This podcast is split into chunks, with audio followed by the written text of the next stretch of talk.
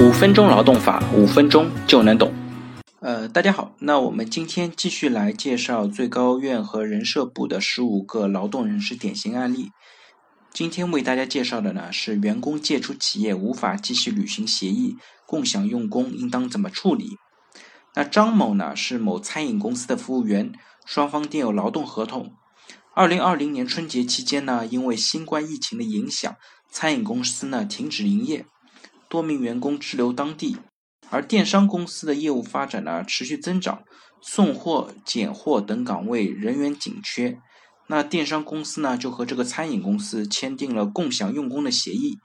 约定呢张某从二零二零年二月三日至五月四日借调到电商公司从事拣货岗位的工作，每月呢电商公司将工资转交餐饮公司之后，由餐饮公司支付给张某。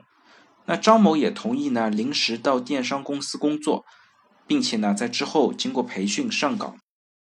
那随后呢，餐饮公司在三月二十日宣布破产，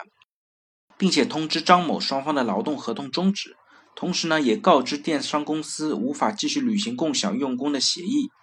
但是呢，电商公司依然安排张某工作，并且支付工资。四月十六日呢，张某申请仲裁。要求确认和电商公司存在劳动关系。那最终呢，这个案件其实是通过了调解啊。那电商公司认可张某从三月二十日起存在劳动关系，双方补签了相应的劳动合同。那这个案件的争议焦点呢，就是员工借出的企业无法继续履行共享用工的协议，那介入的企业呢，继续用工的双方是否构建了劳动关系？其实，根据我们国家的劳动法、劳动合同法以及贯彻执行劳动法的若干问题的意见呢，其实，在我们国家并不禁止用人单位之间对劳动者的借用。同时呢，因为共享用工协议对劳动者的借出是以企业劳动关系存在为前提的，也就是说，共享用工的用工模式呢，从借出企业宣告破产之日起打破。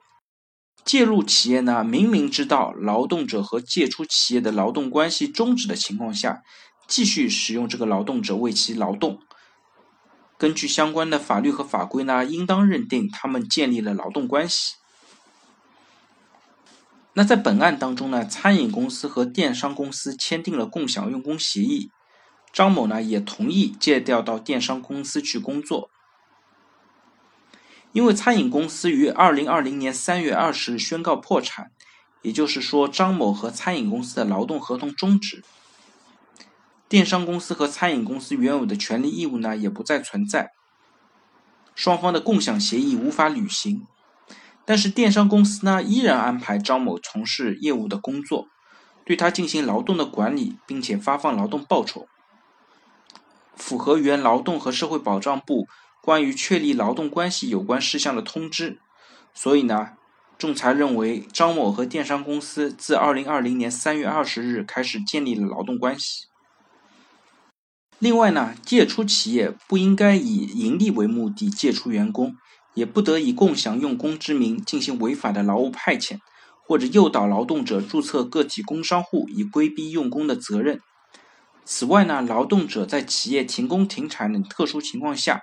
如果自主选择和其他企业提供劳动的，它不属于共享用工，应当按照相关法律和政策的认定来看是否建立双重劳动关系。